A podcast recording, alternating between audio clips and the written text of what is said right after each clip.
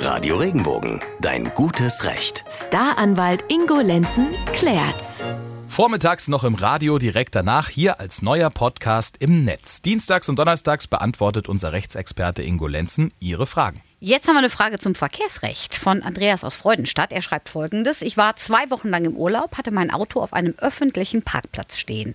Ich bekam ein Knöllchen, habe dagegen immer wieder Einspruch eingelegt und jetzt geht die ganze Chose vor Gericht. Was kann ich tun? Ingo? Ist für mich ganz schwierig zu beantworten, weil ich nicht genau weiß, gab es da ein Halteverbotsschild oder gab es da kein Halteverbotsschild.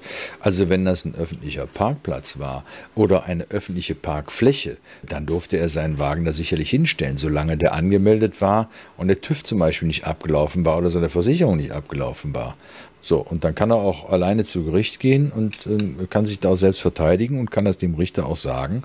Wenn da allerdings eine begrenzte Parkzeit nur möglich war und er einfach zwei Wochen Glück gehabt hat und nicht erwischt wurde, dann sieht es natürlich anders aus. Und was ist, wenn während meines Urlaubs zum Beispiel ein Fest stattfindet und die Stadt erst nachträglich so ein Parkverbot hinstellt? Dann hast du im Zweifel Pech, denn du musst dich ja darüber informieren, ob du mit deinem Fahrzeug die anderen Verkehrsteilnehmer oder öffentliche Bedürfnisse behinderst. Also du kannst nicht sagen, ich stehe jetzt mein Auto da ab, lass das Auto mal ein halbes Jahr da stehen und kümmere mich nicht drum. Also da musst du immer wieder hin und gucken, ist es noch in Ordnung, ist es noch erlaubt oder nicht.